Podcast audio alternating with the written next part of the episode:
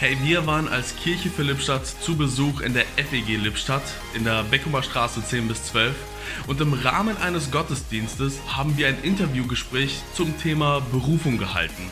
Schau dir das Video gerne bis zum Schluss an und ich hoffe, dass es dich ermutigt, Erfüllung in deiner Berufung zu finden. Thomas, wir starten mal direkt äh, steil ein und erste Frage, warum glaubst du an Gott? Ja, warum glaube ich an Gott? Äh, in erster Linie finde ich es plausibel. Ich finde es plausibel, an Gott zu glauben, weil äh, entweder existieren wir gewollt oder zufällig. Und ich fand den Gedanken, dass wir zufällig existieren, ziemlich sinnlos. Deswegen habe ich auf meiner Suche nach Sinn Gott gefunden und die Frage war für mich eher, woher weiß ich, dass Jesus Gott ist? Das war so mein großer Punkt, ja. mit dem ich ganz oft zu kämpfen hatte. Aber da ist es bei mir so, Jesus ist die einzige Person, oder Jesus hat seine Gottheit dadurch bewiesen, dass er auch verstanden ist. Und dann dachte ich, wenn Jesus tatsächlich von den Toten auferstanden ist, dann kann er auch mir persönlich begegnen. Und ich habe ihn, ich dachte, ich habe es einfach mal darauf ankommen lassen. Ich habe Gott gefragt, Jesus, wenn du wirklich Gott bist, dann zeig dich mir. Und er hat mich tatsächlich auf eine Art und Weise berührt, das ist jetzt eine größere Geschichte, aber die mich persönlich bewegt hat und wo ich sicher sein kann, ich habe Gott gefragt, ich habe, ihn, ich habe seine Stimme gehört, seine Antwort erlebt und das ist auch etwas, was ich jedem weitergeben würde. Wenn jemand fragt, woher weißt du, woher kann ich wissen, dass es Gott gibt, woher weiß ich, dass Jesus Gott ist, frag ihn doch selbst.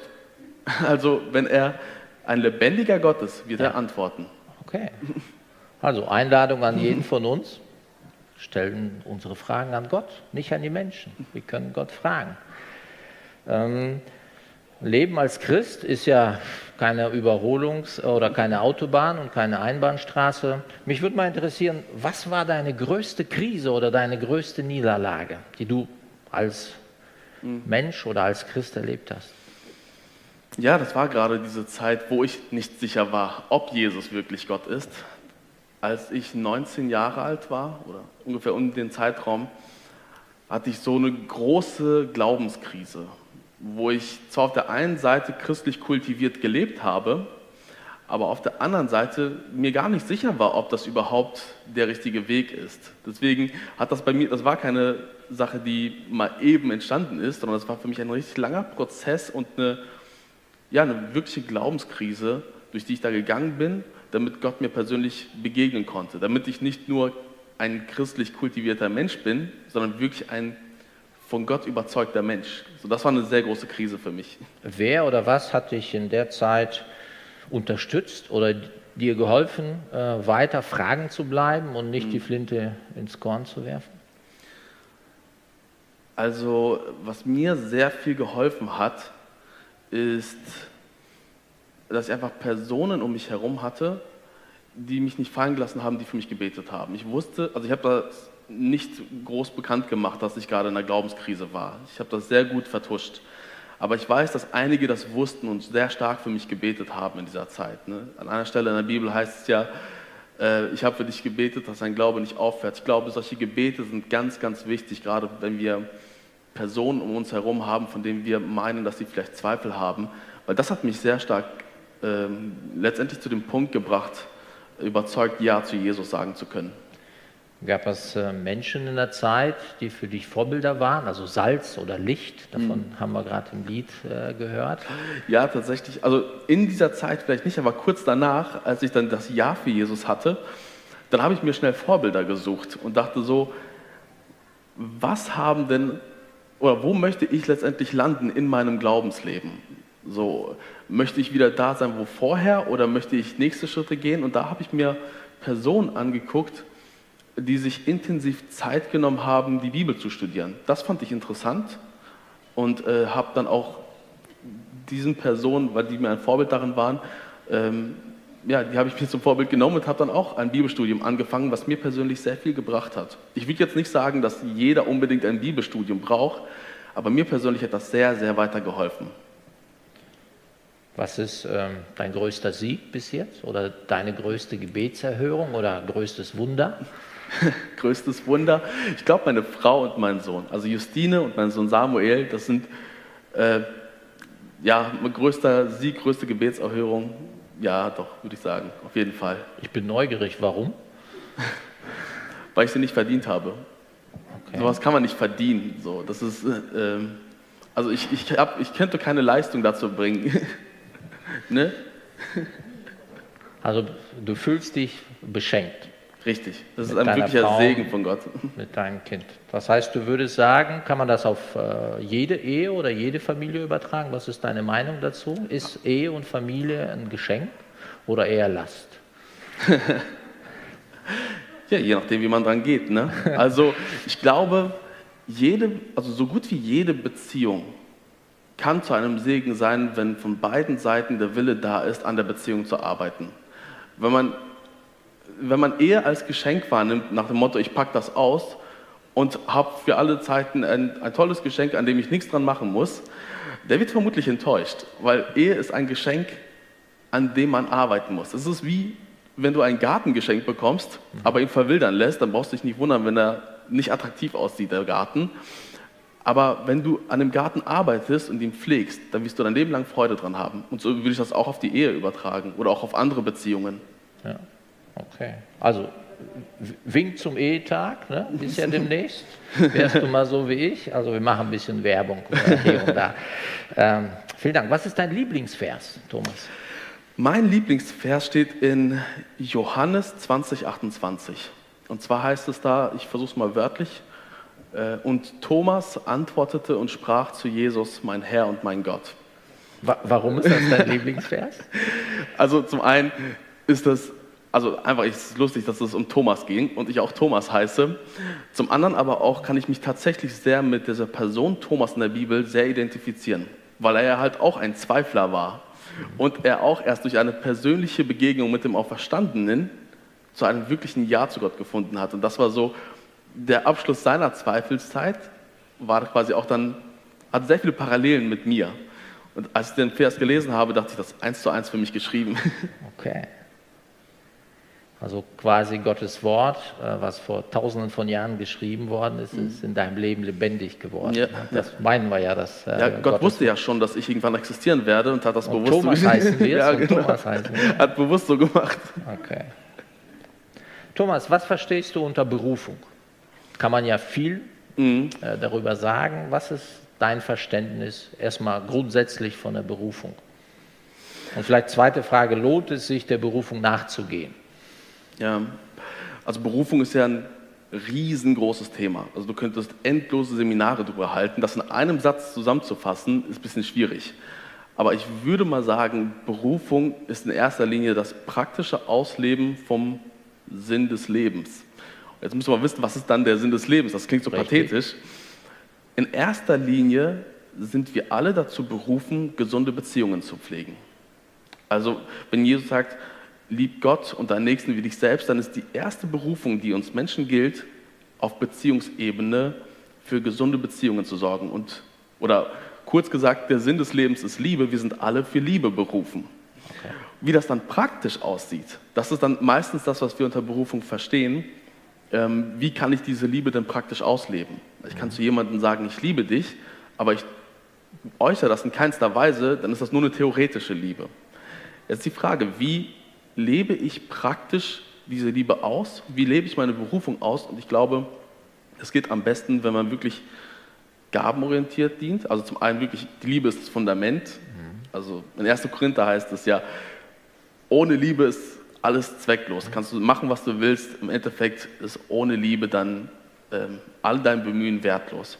Aber auf dieser Basis von Liebe, von Beziehungsfähigkeit, dann zu sagen, und ich möchte meine Gaben einsetzen, wie es in 1. Petrus heißt, ähm, jeder diene mit der Gabe, die er von Gott gegeben hat. Dann bereichern wir nicht nur in erster Linie andere Personen, die wir dienen, sondern erleben selber an uns selbst eine Erfüllung, dass wir tatsächlich unsere Berufung ausleben, dass wir das, was Gott in uns an Potenzial hineingelegt hat, zur Entfaltung bringen, um Gutes zu tun. Du sagtest, äh, Berufung ist gesunde Beziehung. Mhm. Äh, was, äh, wie könnte das praktisch aussehen? Oder wie sieht es bei dir das praktisch aus, gesunde Beziehungen zu führen? als erste, also grundsätzlich, als grundsätzliche Berufung für jeden von uns? Mhm. Wir haben uns am Anfang unserer Beziehung mit Justine die Frage gestellt, was für eine Ehe wollen wir führen oder was für eine Beziehung wollen wir führen. Mhm. Wir haben gesagt, dass wir ein, wir wollen Menschen motivieren und inspirieren. Bei, und ich persönlich habe für mich nochmal gesehen, dass ich so eine gewisse Lehrbegabung habe. Und ähm, deswegen habe ich da noch für mich persönlich Lehren mit dazu genommen. Und ich, oder gemeinsam leben wir es so aus, dass wir Menschen einfach dazu inspirieren wollen, über ihre Grenzen hinauszugehen, einfach mal Neues zu wagen. Mhm. Ähm, ich ich habe das so als drei Begriffen gepackt. Inspire, Improve und Impact. Steht so, auf deinem Instagram. Ja, genau, richtig. Und äh, was meine ich damit? Genau dieses Motivieren und Inspirieren, nur ein bisschen, äh, ein bisschen detaillierter. Und zwar Menschen dazu inspirieren, über ihre Grenzen hinauszugehen, mal Neues zu wagen. Mhm. Improve, also Menschen dazu ermutigen, ihren Glauben zu verbessern oder nächste Schritte zu gehen im Glauben. Und Impact, Leute dazu motivieren, einen Unterschied in der Gesellschaft zu machen oder zumindest einen Unterschied in ihrem Umfeld. Man kann schnell sagen, ja, wenn ich mich anders verhalte oder wenn ich etwas anders mache, dadurch wird die Welt ja nicht besser. Ja, wenn jeder so denkt, wird die Welt erst recht nicht besser. Mhm. Also, dass wir wirklich sagen, ich nehme das, was ich habe und gebe das Gott ab. Und Gott wird daraus große Dinge tun. Nehmen wir das Beispiel von, von dem Jungen bei der Speisung der 5000. Mhm. Ich meine, er hat eine Lunchbox. Ja. So, das ist jetzt, wie viel Liebe kann er mit einer Lunchbox geben? Wie viel gutes Potenzial ist in einer Lunchbox drin. Ein paar Brote, ein paar Fische. Ist jetzt nicht so der, also ist jetzt nicht so krass, ne? Aber wenn er es Jesus abgibt, dann vermehrt er das und speist damit mehr als 5000 Personen. Und ich glaube, in unserem Leben ist das genauso, wenn wir einfach gucken, ey, was habe ich an meinem Potenzial, an meinen Gaben, an den Beziehungen in meinem Umfeld und wie kann ich dort Positives bewirken? Wie kann ich das Gott abgeben, damit er mehr draus macht. Ähm, lohnt es sich, der Berufung nachzugehen? Weil, ähm, gucken wir mal auf äh, dein Leben. Mhm. Du kommst ja nicht aus Lippstadt, sondern äh, eher aus dem Detmolder, aus, aus genau, Westfalen-Detmold, die Ecke. Richtig, genau. Da, ich bin dort geboren und aufgewachsen. Ähm, Weil manchmal ist ja Berufung auch mit Verzicht äh, verbunden. Ja, voll. Also, ich sag mal, bei mir war es nicht so wie bei Jona. Ne? Gott hat mich jetzt nicht nach Ninive gerufen das, und, ähm, und ich bin in die andere Richtung geflüchtet. Aber generell, so wie bei Jona, hat ja jeder so den Ruf, also Berufung hat immer etwas mit der Komfortzone verlassen zu tun. Mhm. Deswegen, warum leben wir nicht eigentlich automatisch unsere Berufung? Weil es dir immer etwas kosten wird. Mhm. Und die Kosten lohnt sich, ist die Frage, lohnt es sich, diese Kosten aufzubringen? Und ich würde sagen, ja, auf jeden Fall. Es lohnt sich auf jeden Fall, aus der Komfortzone herauszugehen und die Kosten der Berufung in Anspruch zu nehmen, weil im Endeffekt, und das klingt jetzt auch wieder ein bisschen groß formuliert, aber ich glaube, dass nur darin wirkliche Erfüllung liegt. Also die Erfüllung, wir denken manchmal, ein erfülltes Leben haben wir dann, wenn wir unsere Wünsche erfüllen. Mhm. Aber das ist ja ein Trugschluss, weil du wirst nie fertig mit damit. Aber ich glaube vielmehr, dass dein Leben erfüllt ist, wenn du deine Berufung erfüllst. Also wenn das, was Gott dir aufgetragen hat, wenn das, was Gott dir in dich hineingelegt hat, zur Entfaltung bringst, dass du die Person bist, die am stärksten davon profitiert. Natürlich dein Umfeld auch, aber du lebst deine Berufung und du wirst mehr Fülle erleben, als wenn du sag ich mal, dich einfach abgelenkt hättest. Ne? Also die Frage ist, lebe ich berufen oder lebe ich ein Leben, wo ich mich eher ablenke von meiner Berufung? Mhm. Ne? Ähm, ich, wir machen mal einen Schwenk. Mhm. Kirche für Lippstadt. Warum dieser Name? Ja, Kirche für Lippstadt. Als Gott uns aufs Herz gelegt hat, eine weitere Kirche in Lippstadt zu gründen, haben wir überlegt, was ist denn Kirche? Und Kirche ist ja kein Selbstzweck. Also vielleicht verstehen manche das so, ähm, Kirche ist von Christen für Christen. Mhm. ist aber gar nicht der Sinn von Kirche gewesen, ursprünglich. Ursprünglich ist es quasi ein, ein Kollektiv von Menschen, die wir Christen nennen, die einen Auftrag haben für die Welt. Und deswegen der Name Kirche für, für die Welt. Ja, wir sagen, wenn wir Lippstadt erstmal ein Stück weit mehr erreichen, dann ist das schon mal ganz gut.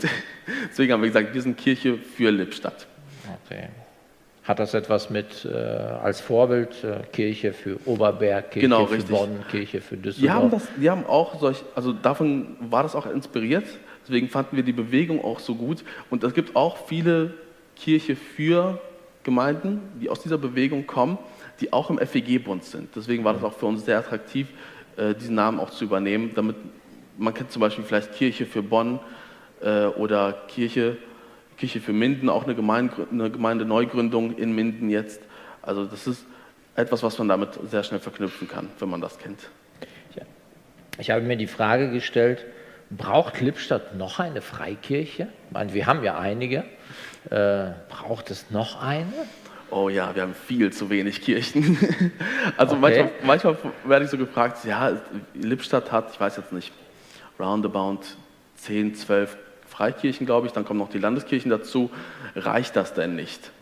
Also ich komme, wie du sagst, ich komme aus Detmold.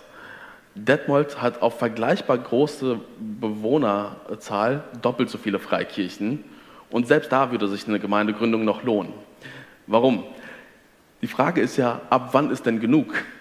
Okay. Also, wenn du sagst, Lippstadt hat 72.000 Einwohner, wie viele Kirchen braucht es, um 72.000 Einwohner mit dem Wort Gottes zu erreichen? Also, wenn du eine Kirche nimmst, das ist unrealistisch viel Arbeit. Sagen wir mal, und wir, wir sind jetzt mal sehr, sehr großzügig, sagen wir, es gäbe 100 kirchliche Gemeinschaften, oder ja, dann wäre ja jede einzelne für über 700 Personen verantwortlich, die zu betreuen oder sie betreuen zu können. Also ich glaube, wir laufen nicht Gefahr, dass wir zu viele Kirchen haben werden in Okay. Lippstadt. Die Gefahr ist eher die, dass wir zu wenig den Blick auf die Menschen haben, die in Lippstadt sind und zu sehr in, diese, in diesen Kirche ist Angebot von Christen für Christen gehen. Also deswegen, wenn, ich glaube, wenn, wenn wir als, und das macht ihr ja schon sehr gut als Kirche, so ein bisschen den, den Blick für die Stadt haben, zu gucken, äh, welche Menschen sind da und wie kriegen wir sie erreicht, dann werden wir merken, es braucht weit mehr als die bestehenden Kirchen, um die Menschen, die noch keine geistliche Heimat haben und sich vermutlich auch nicht wohlfühlen werden in einer der bestehenden Gemeinden, um ihnen eine geistliche Heimat bieten zu können, wo sie Jesus kennenlernen. Okay. Damit kommen wir zu der nächsten Frage. Was ist die Vision von Kirche für Lippstadt oder eure Vision und welche Menschen sollen denn erreicht werden, die nicht in die FEG äh, kommen würden, die nicht äh, in die Südstraße gehen würden, die nicht zu Calvary Chapel gehen würden? Ja. Ähm, wen möchtet ihr erreichen? Genau, das ist die Frage. Wir haben uns, als wir Gott gefragt haben, okay, jetzt wissen wir, was wir machen sollen, das war ein langer Prozess. Das war ja nicht, das kam ja nicht über Nacht, sondern wir haben verschiedene Ideen gehabt, wie wir unser, wie wir Berufung leben können. Wir hatten an ein christliches Café gedacht, wir haben an, an so etwas wie Jugoli gedacht, nochmal zum Leben zu erwecken. Das, das gab es ja schon mal.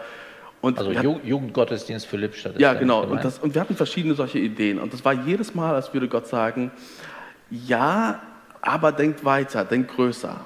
Und wir dachten, das ist schon ziemlich groß. Also was soll denn da noch Größeres kommen? Und im Endeffekt, durch viele verschiedene Sachen kam das dann, lief es auf Gemeindegründung hinaus. Und als wir uns die Frage gestellt haben, Gott, eine weitere Gemeinde macht nur dann Sinn, wenn weitere Leute erreicht werden. Weil wenn wir Christen von A nach B verschieben, dann wird das Reich Gottes dadurch nicht größer. Also welche Leute, die noch nicht von Gemeinden erreicht werden, sollen wir denn erreichen?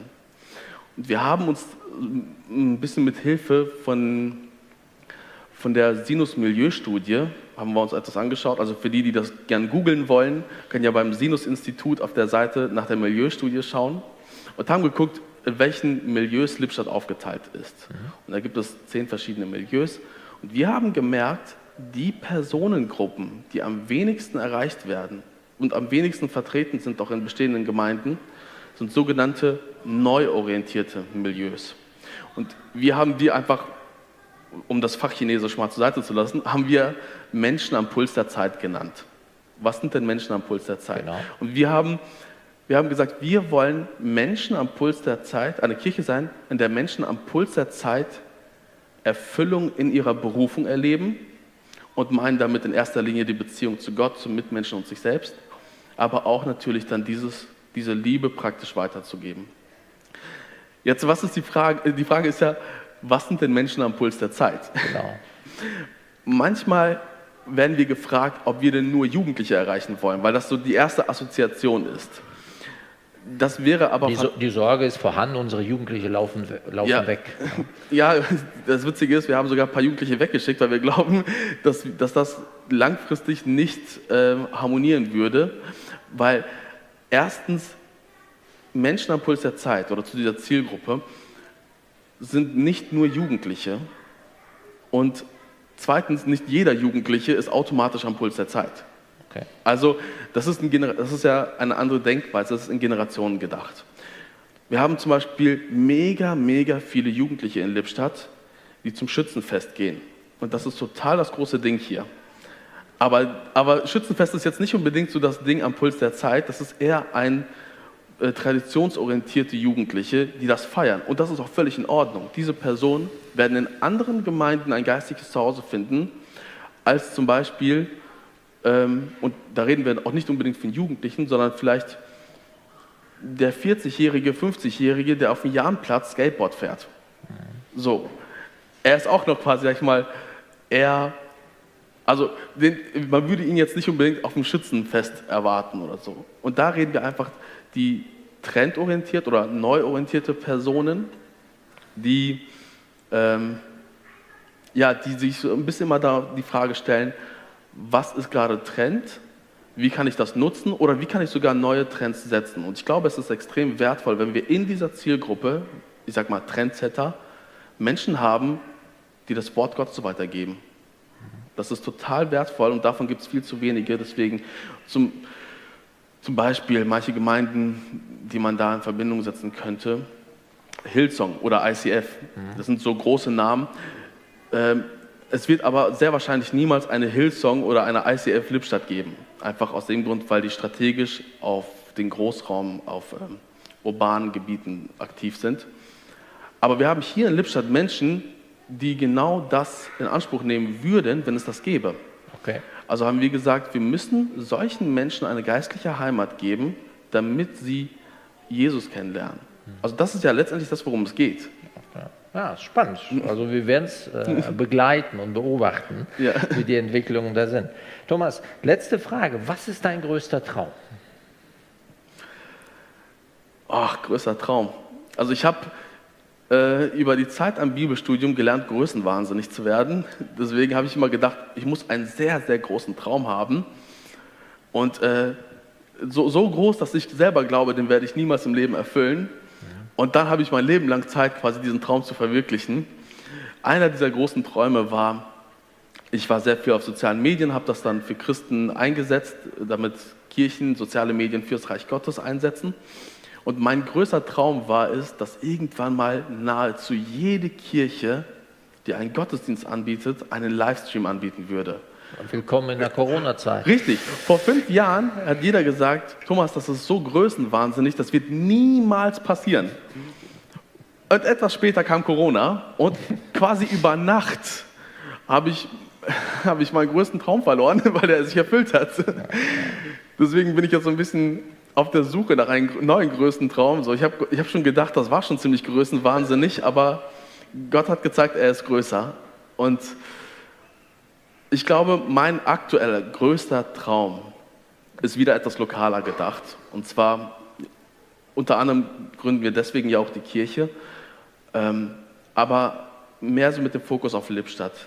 Ich träume davon, dass in Lippstadt quasi eine, dass hier geistlich etwas geht, dass hier eine, eine christliche Hochburg quasi entsteht. Ich, ich nenne das mal so ein bisschen. Also sprich, dass, dass Menschen hier in Lippstadt hinkommen aus anderen Städten, weil die sehen, hier passiert etwas. Dass jeder einzelne Lippstädter einen, einen anderen Lippstädter mit lebendigem Glauben kennt. Dass das natürlich wird, Christen im eigenen Umfeld zu haben, selbst wenn man nicht gläubig ist. Aber dass man weiß, Christ zu sein ist nicht irgendwas Schräges oder an Gott zu glauben ist nicht irgendwie komisch, sondern ich habe Christen in meinem Freundeskreis, in meiner Familie und die bewirken etwas Gutes. Und selbst wenn ich nicht daran glaube, aus welchen Gründen noch immer, bin ich dem zumindest offen aufgeschlossen. Und ich, wie man das dann praktisch umsetzen kann, ich denke da manchmal wirklich so, vielleicht gibt es ja irgendwann mal wirklich nochmal so ein Jugendevent, so Jugoli 2.0 oder vielleicht nochmal ein christliches Café oder eine Bibelschule hier in Lippstadt oder Missionswerke, die aus Lippstadt kommen. Gebet, also Gebetshaus 24 Gebetshaus Stunden. 24 Stunden, genau, also es, die Möglichkeiten sind riesengroß. Und manchmal denke ich, denke mir so, ja, also reicht das nicht schon, was wir haben? Ja, für mich persönlich, wenn ich nur auf meine eigenen Bedürfnisse gucke, reicht mir das vielleicht. Aber wenn ich gucke, was Gott daraus machen kann, dann glaube ich, Gott kann sehr, sehr viel mehr daraus machen. Und die Frage ist dann aber, lassen wir uns dazu gebrauchen oder nicht? Aber dafür ist vielleicht äh, die Frage mit der Berufung, um darauf nochmal zurückzukommen ich glaube, manchmal vergeistlichen wir das Thema Berufung ein bisschen und, ähm, und meinen so, Berufung ist nur für die, die in die Mission gehen, die Pastoren werden, die auf die Bibelschule gehen. Die Gemeinde gründen. Die Gemeinde gründen. Ja, in meinem Fall ist das ja jetzt so. Ne? Aber wie gesagt, das war ja gar nicht so unsere erste Intuition, dass wir jetzt gesagt haben, wir gucken, wofür wir berufen sind und haben sofort auf Gemeindegründung geschaut. Also eigentlich im Gegenteil, das war eigentlich so ein heißes Eisen, was wir gar nicht anfassen wollten. Wir haben erst nach anderen Sachen geschaut, wofür wir berufen sind. Und so kann jeder, jeder Mensch seine Berufung ausleben, ohne zwingend, sag ich mal, ähm, in den vollzeitlichen christlichen Dienst gehen zu müssen. Wir brauchen viel mehr Ingenieure, die dort, wo sie sind, ein Licht sind. Wir brauchen viel mehr Lehrer, die Kindern etwas beibringen und nicht nur Wissen, sondern auch Selbstwert und Wert von Gott weitergeben. Also viel mehr solche, solche äh, einfach Personen, die Liebe im Alltag weitergeben und dadurch Berufung leben. Es ist gar nicht so hochgeistlich. Das ist auf einem ganz alltäglichen Level, kann man sehen, wie Gott dort wirkt. Das heißt, du würdest sagen, dass ähm, wir in erster Linie dazu berufen sind, Licht zu sein. Licht und Salz. Salz zu sein. Das heißt, dort, wo wenig Licht ist, können wir, die ein bisschen mehr Licht haben, für Helligkeit sorgen. Also das würdest ja. du als die Berufung für jeden Einzelnen von uns sehen, weil nicht jeder, wie du sagtest, dazu berufen ist, mhm. Missionar zu werden, ins Ausland zu gehen, mhm. sondern äh, dort, äh, wo wir sind, wo wir arbeiten, ja. zu leuchten. Thomas. Ja, also äh, wenn man zum Beispiel schaut, ne, wenn man wenn es auf der Welt nur Missionare und Prediger gäbe. Wer soll die finanzieren? Wer soll die finanzieren? Wenn ich ein gebrochenes Bein habe, dann kann ich vielleicht zu einem Prediger gehen, der um Heilung betet. Aber es wäre auch schön, ein Krankenhaus zu haben, wo Leute sind, die fähig sind, äh, mich zu verarzten und zu versorgen. Wenn es Schulen gibt, das ist ein super Beispiel, was ich letzte Woche, glaube ich, von Pastor Tobias Teichen gehört habe. Er war ja vorher auch Lehrer, bevor er Pastor geworden ist. Und er hat erzählt, wie er seine Berufung als Lehrer gelebt hat und wie Gott das gesegnet hat. Und er hat kurz erzählt, wie er, ähm, ja, bevor er eine Klasse betreten hat, für die einzelnen Schüler gebetet hat und dann in den Unterricht gegangen ist und auch die, bewusst diese Liebe weitergegeben hat. Und nach einiger Zeit kam dann eine Mutter von einem Kind und meinte dann, was haben Sie mit meinem Kind gemacht? Das ist erstmal eigentlich nicht so ein schöner Einstieg, so, mhm. was passiert jetzt? Aber äh, die, die, Mutter meinte dann ja, mein Kind hatte Suizidgedanken, wollte sich umbringen und unter anderem wollte sie auch deswegen nicht zur Schule oder, oder die Schule hat das doch so ein bisschen verstärkt. Seitdem sie mein Kind unterrichten, geht mein Kind gerne zur Schule und hat wieder Lebensfreude. Mhm. Also es ist mehr als nur Mathe und Deutsch beibringen. So, das ist, und dazu musst du kein Missionar sein, dazu musst du kein Prediger sein. Er war Lehrer und er hat das Leben eines Kindes nicht nur sagen wir mal, gerettet, sondern auch aufgewertet. Und wie viel können wir solche Situationen nutzen im Alltag, um wirklich Salz und Licht zu sein? Und wenn dann jemand denkt, diese Person hat etwas, was ich nicht habe, und sich dann für Jesus interessiert, das ist das Größte, was uns passieren kann. Also sind wir berufen, Hoffnungsträger zu sein. Da kann man das so mit einem Auf jeden Fall. Schlagwort sag, sagen. Ja, Also das Thema Berufung ist so tief. Ja, Thomas, vielen Dank. Ich könnte noch stundenlang mit dir plaudern. Ich weiß nicht, ob ihr noch stundenlang zuhören könntet. ähm, zeitlich müssen wir uns äh, ein bisschen enger äh, fassen. Vielen herzlichen Dank ähm, für einen Einblick in dein Leben, in eure Gemeindegründungsarbeit. Und ähm, ich würde gerne mit einem Gebet für euch äh, ja, unser Interview abschließen. Lass uns beten. Vater im Himmel, wir danken dir ähm, für Familie Löwen. Wir danken dir für all die Menschen, die sich heute hier begleiten. Wir danken dir, dass du für jeden von uns eine Berufung hast. Und ähm, ich hoffe, wir konnten das für die Zuhörer ein bisschen runterbrechen, dass es nichts Hochgeistliches ist, sondern etwas ganz Alltägliches ist. Du berufst jeden von uns, Hoffnungsträger zu sein. In der Schule, am Arbeitsplatz, in der Schlange, im Supermarkt, äh, beim Autofahren, wo auch immer. Das, das schaffen wir nicht immer. Und äh, doch sind wir dazu berufen und äh, schenkt diese Sehnsucht in uns, Hoffnungsträger für den Menschen zu sein, die neben uns stehen. Wir bitten dich um äh, Segen für Kirche Philippstadt, dass du sie segnest, dass du sie ja, deine Gegenwart erleben lässt und ähm, dass du uns als EFG Lippstadt mit hineinnimmst in diesen Entwicklungsprozess. Danke für den Gedanken, ähm, dass nicht die entscheidende Frage ist, brauchen wir denn noch eine Gemeinde in Lippstadt, eine Kirche in Lippstadt, sondern eher die Frage, wann ist es denn genug? Wann gibt es genug Gemeinden für über 70.000 Menschen in einer Stadt? Vielen Dank für ja, dieses Fenster, für Weitblick. Ja, segne Thomas und seine Familie. Danke, dass wir in deinen Händen sind und äh, dass wir erleben dürfen, auch in dieser Zeit, die von Unbrüchen begleitet ist, dass du Gutes aus vielen Dingen machst. Wie zum Beispiel Thomas seinen Traum zu erfüllen, dass äh, ganz viele Gemeinden Livestream anbieten. Das ist zum Schmunzeln, aber zeigt uns auch, du hast Humor, Herr. Vielen lieben Dank für deine Liebe zu uns. Amen. Amen. Thomas, vielen Dank. Danke dir.